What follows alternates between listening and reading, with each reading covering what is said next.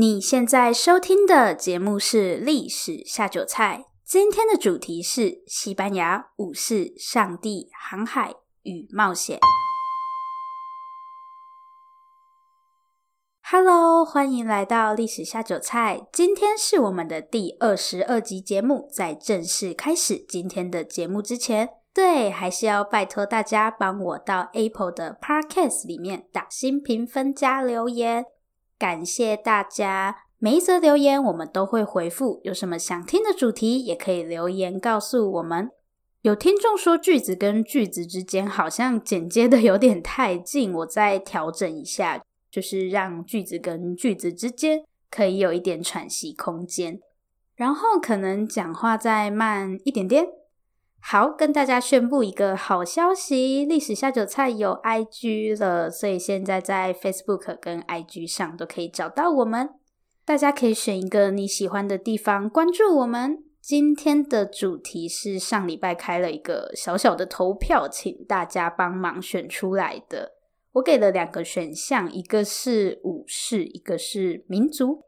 然后武士以些微的差距获胜，真的很些微，大概两票吧。所以我们今天就来谈谈西班牙武士、上帝、航海与冒险。又是一个非常奇怪的题目。武士不是日本的吗？为什么西班牙会有武士呢？在西班牙一个靠海的小镇，嗯，这个小镇的名字真的很难记，但没关系，我有小抄。这个小镇叫做科里亚德尔里奥，嗯，它真的很小，人口大概只有三万人。可是呢，有一个非常奇怪的现象，就是在这个小镇里，有很多人的姓氏叫做 Haben，这是西班牙文，如果不标准的话，拜托原谅我。我是问 Google 翻译的，有问题找他算账。Heaven 这个词在西班牙文中是指日本的意思。我查了一下资料，其实姓 Heaven 的这些人呢、啊，在外观上看起来是跟日本没有什么关系，长相就是西方人的长相，所以叫 Heaven 只是巧合吗？当然不是喽，不然我今天不就没有东西可以说了吗？那么这群人到底跟日本有什么关系呢？下面我们就一起来看一看吧。西元一六一三年，圣胡安包蒂斯塔号从今天的日本宫城县石卷市启航。圣胡安包蒂斯塔号听起来不像是日本船，对不对？它其实是一艘加利恩帆船，或是也可以翻译成盖伦帆船。盖是锅盖的盖，伦是伦理的伦。这种帆船是一种有两层甲板的大型帆船。好啦，其实我只是想要说，盖伦帆船是在大航海时代里面很常见的一种帆船，不管是用在贸易还是海战上。西班牙的无敌舰队主要就是由盖伦帆船组成。我刚刚也说了，它是大型帆船，可以航行的距离当然也很长。那这艘圣胡安包蒂斯塔号名字真的有够长的，它到底要航行去哪里呢？答案就是新西班牙。西班牙大家应该都知道，但 新西班牙是哪里？新西班牙其实就是墨西哥啦。其实严格来说，新西班牙的范围很大，基本上西班牙的海外殖民地都属于新西班牙。所以曾经被西班牙短暂占领过的台湾北部也算是新西班牙的一部分。不过在整个新西班牙内，今天的墨西哥算是最重要的城市。所以，我们的圣胡安包蒂斯塔号说要去新西班牙，其实就是要去墨西哥啦。讲完船了，来讲讲船上的人。那么，率领这艘船的人是谁呢？是一个叫做支仓长长的日本武士。支票的支，仓库的仓，长长是经常的长，加上长度的长。为什么今天出现的名字都这么难念呢？我都怀疑自己是不是应该要去一下正音班，很奇怪吧？率领圣胡安包蒂斯塔号的人居然是一个日本武士。其实整艘船上大部分都是日本人，虽然他的名字真的不像一艘日本船，但圣胡安包蒂斯塔号确实是日本制造的船。严格来说，算是日本跟西班牙的技术合作。然后圣胡安包蒂斯塔号其实有另外一个名字，叫做伊达丸，伊人的伊，《诗经》里面那个所谓伊人，在水一方，达是抵达的达，丸就是肉丸子的丸。这个名字多可爱啊，又好念。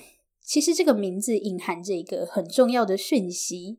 伊达丸有没有让大家联想到哪一个日本武士呢？给大家一个提示：独眼龙有没有想起谁呀？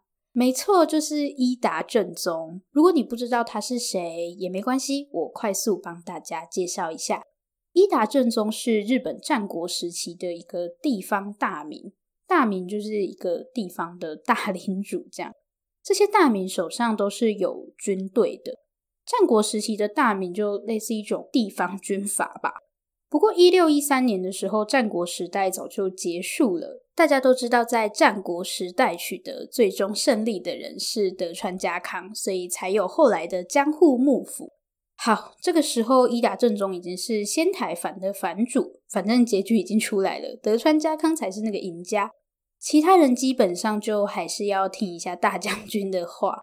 仙台藩的范围大概包含今天的福岛县，还有刚刚提到伊达丸出航的宫城县跟青森啊、岩手、秋田这些地方，就是比较靠近日本东北这一带。其实这里一直都是伊达正宗他们家的势力范围。至于伊达正宗为什么会被叫做独眼龙，是因为他的右眼失明，据说是因为小时候得了天花的关系。那伊达丸跟伊达正宗到底有没有关系呢？答案是有的。如果没有的话，我花那么多时间介绍他干嘛？下次我要岔出去讲一个完全无关的东西，然后你们就会很想打我。伊达丸也就是圣胡安包蒂斯塔号，是由伊达正宗所派出去的船只。那伊达正宗派一支队伍到墨西哥去干嘛？其实他们不是只要去墨西哥啦，正确来说，他们除了去一下墨西哥。重点是还要去很多欧洲国家。出这一趟门呢，有两个目的：第一是为了宗教，第二是为了贸易。现在我们来好好介绍一下这支队伍。这支队伍准确的名字叫做庆长遣欧使节团。庆长是这个时候的年号啦，所以翻译一下这支队伍的名称，就是在庆长年间被派遣到欧洲的使节团。名字取得非常简洁有力。刚刚我们有说嘛，这个使节团的团长叫做织仓织仓长长，怎么办？他是 今天的主角诶，不能回避掉他的名字，真的是太可惜了，一直害我吃螺丝。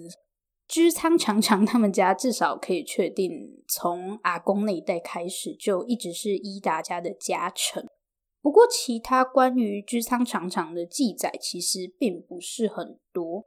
我真的蛮好奇，为什么是他率领庆长浅欧使节团呢？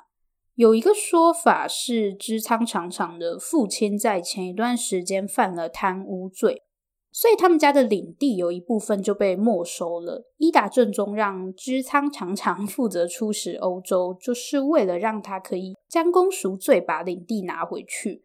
不过这个说法不一定可靠，就是了，因为大部分的资料都没有提到这件事。除了团长之仓长长之外，这艘伊达丸上面还有哪些人呢？伊达丸的乘客大约有一百八十人，包含基本的水手跟一些日本武士、商人，甚至还有大概四十个欧洲人。这些人大部分是西班牙人或葡萄牙人。里面比较重要的是来自西班牙的传教士，他叫做路易斯·索特洛。路易斯就负责他们这趟行程的翻译工作。我自己觉得这支队伍看起来已经非常成熟了，诶，这应该不可能是日本第一次到欧洲去，而且他们用的船也是欧洲人的船，船上也有很多欧洲人。显然，日本跟欧洲的交流应该已经有一段时间了。下一个部分，我们就来谈谈日本是怎么开始跟这些欧洲人进行交流的。而庆长浅欧使节团又到底是为了什么样的贸易还有宗教目的而出使呢？日本与欧洲人的第一次亲密接触，这样讲好像有点怪怪的，是在西元一五四二年的时候，这个时候，葡萄牙人一直想要跟中国做生意，双方正处于一个莫名其妙的暧昧阶段。虽然日本人也很想跟中国做生意，但是这个时候中国已经明确拒绝日本了。结果有一天，葡萄牙人的小船就遇到了海难，然后飘着飘着就飘到了日本来。其实这个时候日本正处于混乱的战国时代，所以他们并没有很排斥这些欧洲人，因为贸易可以赚钱啊，打仗很需要钱呢。而且后来中国也答应跟葡萄牙人贸易，日本就可以搭葡萄牙人的顺风车去跟中国贸易。另外呢，欧洲人到哪都要传教，所以他们来日本的时候也不例外。除了葡萄牙人，西班牙后来也跑到日本这里来说要贸易。反正战国时代嘛，到处都很混乱。这些地方大名其实是蛮愿意跟欧洲人贸易来赚钱的。欧洲人来贸易的时候也顺便传教，因为主要是葡萄牙跟西班牙啦，所以他们传进来的其实是天主教。甚至不少地方大名都成为了天主教徒。西元一五八二年的时候，一些信奉天主教的地方大名还组了一个天正遣欧少年使节团到欧洲去。天是天空的天，正是正义的正。我们刚刚翻译过的庆长遣欧使节团。所以，这个天正遣欧少年使节团也是差不多的概念，就是在天正年间出使到欧洲的一个使节团。差别在于这次的使节团 比较年轻，都是少年。所以在庆长遣欧使节团之前啊，日本就已经有做过类似的事情了。两个使节团的目的也差不多，都是为了宗教跟贸易。但哪一个比较重要？应该蛮明显的吧？一定是钱啊！不过，随着天主教在日本势力发展越来越大，有些人就开始害怕了。因为宗教是一个可以凝聚人心的东西，所以它很容易变成一个共同的认同。比方说，十字军东征打了这么多年，它固然有很多实际的因素，不管是政治还是经济，但是没有办法否认的是，宗教在这里面还是有很大的影响力，因为它是一个共同的符号，可以把大家凝聚起来。所以当时日本实际上的统治者丰臣秀吉就开始感受到威胁。虽然丰臣秀吉在这个时候应该是日本权力最大的人，但老实说，这个统治不能说是非常稳固。各个地方上的大名还是很有实力的，所以丰臣秀吉就颁布了一个禁令，想要禁止天主教。不过这个禁令其实没什么用，最主要的原因是南蛮贸易带来的利润太吓人了。哦，对。日本人把跟欧洲人之间的贸易叫做南蛮贸易，南是南方的南，蛮就野蛮的蛮。如果你要禁止天主教，就可能要放弃南蛮贸易。先不要说那些地方大名接不接受，就连丰臣秀吉本人都不是很严格的执行这个禁令，就是做做表面而已。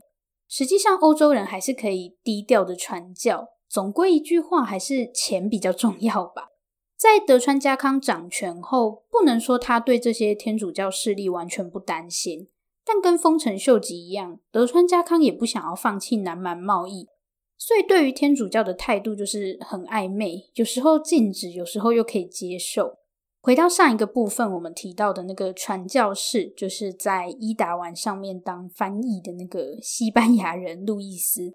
其实路易斯刚来日本的时候，是先在今天的东京一带活动，他就在那边盖自己的教堂嘛。可是江户幕府就在旁边，一有什么风吹草动，就很容易扫到台风尾。结果在西元一六一二年的时候，他的教堂就被幕府拆掉，有点可怜。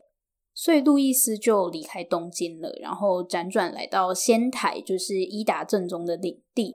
伊达正宗在地方上本来就有很强的实力，基本上跟德川幕府的关系就是，他们并不会去参与幕府的政治运作，只要他们做好表面功夫，不要太夸张，幕府其实也就让他们自己在领地那边放牛吃草。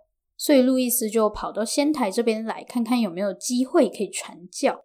伊达正宗对天主教并不反感，而且还对贸易很感兴趣。所以路易斯就抓住了这一点，他就跟伊达正宗说，他可以帮忙牵线，这样。也就是说，伊达正宗关心的其实是钱的问题，宗教的部分倒是其次。不过路易斯就很开心，他就跟伊达正宗说：“我们可以组一个使节团去欧洲，这样仙台就可以跟新西班牙进行贸易。”所以前面他们才会先去新西班牙，就是今天的墨西哥。但对路易斯来说，他根本不关心贸易问题，想办法在仙台地区传教才是他真正的目的。所以他让伊达政宗他们去欧洲，其实是为了给罗马教皇看，然后向教廷争取传教的资源。简单来说，他们就是各有各的目的了。伊达政宗接受了路易斯的计划后，他就去跟德川家康说，他要派一个使节团去欧洲。德川家康也没反对，还给他找了一个叫做向井忠胜的得力帮手。要干嘛呢？帮忙建造出海要用的船。西元一六零三年的时候，向井忠胜参与了日本第一艘西式帆船的建造工程。我岔出去讲一下日本第一艘西式帆船的故事哦。西式帆船实际上就是我前面说的那个盖伦帆船啦。在西元一六零零年的时候，有一个英国航海家叫做威廉，他们本来是打算要去东南亚进行贸易，结果因为海象不好，又遇到台风，阴错阳差就跑到日本来。威廉上岸之后，第一个遇到的是一些传教士，至少大家都是欧洲人嘛。结果这些传教士跟幕府说，威廉他们一定是海盗。求威廉心里的阴影面积，所以威廉就被当作犯人抓起来。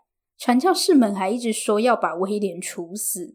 好在威廉的航海知识救了他，因为德川家康对什么造船啊、航海之类的东西蛮有兴趣的，所以他就没有处死威廉，反而让威廉造一艘西式帆船给他。所以前面的那个向井忠胜就是跟着威廉一起造船。后来威廉也没有离开日本，他就在幕府里面当德川家康的顾问，而且威廉还被封为武士，改名叫做三浦岸真。三是数字的三，浦是三点水的那个浦。因为武士都有领地嘛，三浦指的是他领地的位置。然后这个岸真就比较有趣了，岸是按钮的岸，真是针线的针。这个暗针指的是类似指南针或是领航员的意思，就是在航海过程中指引方向的意思。西班牙武士还没有出现，先出现了一个英国武士。好，回到伊达政宗，所以在伊达政宗说要派使节团的时候，德川家康就借了有造船经验的向井忠胜去帮忙。现在船有了，就马上准备出海吧。讲半天，船都还开不出去。太好了，我们终于把船开出来了。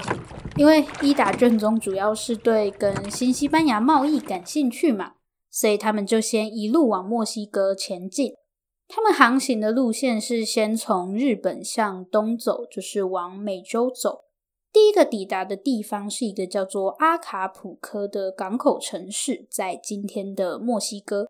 然后支仓常常他们就把一些要卖的东西，比方说布料、衣服啊，还有一个我觉得有点奇怪的东西是书桌。它的原文就是书桌，但为什么要跑那么远去卖书桌啊？因为在整个南蛮贸易里面，日本最主要出口的东西其实是白银。不过中南美洲也产很多白银呢，这样他们两个地方 真的有贸易的条件吗？好啦，我觉得比较有可能的是一些带有日本特色的工艺品啦。之前我们不是都以为欧洲人发现美洲新大陆后，因为美洲产白银嘛，所以大量的白银就流入中国。确实有大量白银流入中国，但那并不是美洲的白银，其实主要是日本的白银。反正织仓常常他们一行人就浩浩荡荡的往墨西哥城出发，东西有没有卖掉我也不知道。在墨西哥待了几个月后，他们就准备要到欧洲去，因为这趟行程还有一个很重要的事情，就是去见罗马教皇，还有跟西班牙国王菲利普三世会面。然后，其实这一路上都有不少日本人受洗成为天主教徒。在墨西哥城的时候，就有很多人受洗。有一件还蛮有趣的事情，就是那个跟日本人一起来的传教士路易斯，他就一直问支仓常常说：“你要不要受洗呀？”但是支仓常常就回他说：“不要，他不想在墨西哥这边受洗。”我也不知道是地方的问题还是时机的问题，反正他就是一直无情的拒绝路易斯，然后他们就到欧洲去了。第一站就先来到西班牙，也跟西班牙国王见了面。日本这边呢，就交了一封伊达正宗的信给菲利普三世，大致上就是一些跟贸易有关的东西。这场会面还蛮愉快的，因为菲利普三世看完信之后就说。他会尽量满足日本提出来的要求，然后我们的使节团团长织仓长长先生终于决定要受洗了。完成受洗之后，他们就准备要到意大利去。西班牙国王也派出了舰队护送他们往意大利去。可是因为天气不好，所以他们就被迫要在法国停留一阵子。然后法国人看到这些日本人后，就觉得日本人真是太奇怪了，留下了一些非常莫名其妙的记录。像是这些人吃饭都用小棍子，应该是指筷子吧，还称赞了日本武士刀很锋利之类的。这次的接触可以说是日本跟法国最早的一次交流，因为天气不好的关系。以目前我们可以发现的资料来说是这样。后来他们就往意大利去了嘛，也顺利的见到了当时的教皇保禄五世，一二三四五的那个五。一样有一封伊达正宗给教皇的信，大致上就是希望教皇可以同意贸易，然后日本这边会让传教士进来传教，并保护传教士的安全。教皇就说他同意传教，但是贸易的事情他觉得还是让西班牙国王决定好了，所以他们又再次回到西班牙。其实前面菲利普三世对日本蛮友善的啊，他应该不会拒绝吧？但是可怕的事情发生了，菲利普三世这次拒绝跟日本使节团见面，当然也不可能跟你签什么贸易协定。为什么态度突然一百八十度大转变？先前不是还派舰队护送人家吗？为什么西班牙国王突然就不开心了呢？其实这件事情有点说来话长。路易斯在东京的教堂会被拆掉，也是因为这件事情。在开始说这件事情之前，我们先来了解一下葡萄牙、西班牙还有荷兰这三个国家的爱恨情仇。葡萄牙跟西班牙是大航海时代中发展比较快的两个国家，他们也一直是竞争关系。荷兰比较晚才出现，可以简单想成这三个国家就是互相竞争的状态。他们都想要在亚洲这一带进行贸易。葡萄牙来的比较早，跟中国的关系也比较密切。当时中国是允许葡萄牙人在今天的澳门那边做生意的，所以当时葡萄牙人经过台湾的时候，才会喊了一声 Formosa 就跑掉了，因为他有澳门了，根本不用为了台湾在那边跟西班牙、荷兰打得你死我活。在日本的话，葡萄牙跟西班牙的势力差不多。荷兰因为比较晚来的关系，还在想办法要怎么取代西班牙跟葡萄牙。我要说的这件事情呢，发生在西元一六零八年的澳门。当时有一艘日本商船，因为海象的关系，飘到澳门这边来。因为澳门这边有葡萄牙人嘛，所以一开始也没有发生什么事情。因为葡萄牙跟日本本来就有贸易关系，但后面问题出现了。这个时候的中国是明朝，明朝最有名的就是海禁政策。为什么日本人要加入南蛮贸易？不就是因为明朝实施海禁政策，日本人被认为是倭寇，所以不能来中国吗？如果这些葡萄牙人被发现收留日本人，会不会让中国误会，认为葡萄牙人勾结倭寇？当时葡萄牙贸易船队的队长佩索就建议这些日本人可以把自己假扮成中国人，可是中间不知道发生了什么问题，这些日本人就不愿意，然后佩索就下了一个决定，他要把这些日本人都杀掉。佩索就带着一些葡萄牙士兵把日本人包围起来，在杀了二十七个人之后，传教士就跑出来阻止佩索，跟他说让剩下的日本人回日本。反正这件事情也就这样了，因为佩索的船队本来就是要进行贸易的嘛。西元一六零九年，嗯，就是澳门屠杀事件的隔年，佩索就坐着一艘叫做“慈悲圣母号”的船往日本去了，就是圣母玛利亚的那个圣母。结果抵达日本之后，佩索跟日本当地负责贸易事务的官员起了冲突，双方就闹到德川家康那边去。在吵架的时候，就有人把那天在澳门发生的屠杀事件告诉德川家康。其实一开始德川家康是没有动作的，因为他有顾虑说，如果随便处罚佩索，会影响彼此的贸易关系。结果这时候，一艘西班牙船“圣方济各号”在日本搁浅，德川家康就把这些西班牙水手找来，问他们说，西班牙能不能取代葡萄牙跟日本进行贸易？西班牙人就说可以啊，没问题。找到西班牙人取代葡萄牙后，德川家康就打算把佩索抓起来。听到风声的佩索当然就要跑啊，但逃跑哪有那么容易？所以佩索就先在船上准备了一些武器啊，还有火药之类的东西。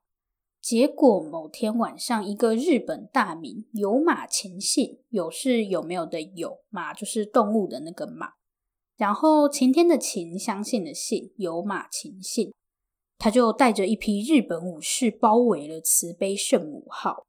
一方面是因为当时在澳门被杀的那个日本商船就是他派出去的，另一部分的原因是他想要在德川家康面前邀功，所以有马晴信就打算自己把佩索解决掉。可是葡萄牙人也不是吃素的，双方经过了三天的战斗都僵持不下，大战三天三夜。我刚刚不是说佩索在船上放了很多火药吗？在经过了三天的战斗后啊，佩索就觉得没有希望了，所以他就在船上点了一把火，结果慈悲圣母号就整艘爆炸，然后有马前信他们就傻眼。但这件事情还没有结束哦，跟在 拍电影一样。有马晴信在解决了佩索之后，他就想跟德川家康邀功嘛，所以他就跑去贿赂德川家康身边的家臣，一个叫做冈本大八的人，希望他去说服德川家康，好让他自己把之前在战国时代丢掉的领地拿回来。结果领地还没有拿回来，贿赂的事情先曝光，连带有马晴信本人是天主教徒的事情也被翻出来。德川家康就超生气的把冈本大八处死，然后要有马前信自杀。所以西元一六一二年的时候，路易斯在东京的教堂才会被拆。因为当时有马前信的事件发生后啊，德川家康就觉得这些天主教徒不能信任，就先在今天的东京一带禁教，但并没有推行到全日本。所以路易斯还可以跑到伊达正宗那里去。后来到了西元一六一四年的时候，禁教令就推行到了日本全国。尴尬的事情就发生了，我们的庆长遣欧使节团，就是织仓长长那些人，这个时候正好刚刚见完罗马教皇，准备要去西班牙谈贸易，结果日本那边把传教士都赶出日本，所以西班牙国王就觉得你你是在跟我开玩笑吗？连见都不想见他们。这些人的处境也蛮尴尬的，因为有些人已经受洗成为天主教徒啦。那我现在是还要不要回日本？所以有些人就决定不要回去了。这就是为什么今天在西班牙会有一些人的姓氏叫做黑本。最后关心一下直仓强强的结局，他还是有回到日本去，但下场也不是很好。回到日本没有多久，他就病逝了。他的这趟旅程也没有取得什么很大的成果，有点悲惨。今天的重点整理：为什么会在西班牙小镇里面发现这么多姓氏叫做日本的人呢？原因就是因为西元一六一三年的庆长遣欧使节团，他们在去欧洲出使到一半的时候，日本国内宣布禁教。在这个使节团里面，已经有很多人受洗成为天主教徒了，所以他们就嗯没有选择回到日本，而是留在了西班牙。真的是计划赶不上变化，有时候意外就是来得这么突然。我觉得蛮特别的部分是，其实日本跟西方国家的交流远比我们想象的深呢，有点难以想象日本武士开着西式大帆船的样子。其实，在日本正式锁国之前啊，他们使用的船只一直都是中式帆船加上盖伦帆船的混混血帆船，就是两种帆船的混合体。所以，日本武士的故事不是只有打打杀杀而已，他们也是很努力的在赚钱的。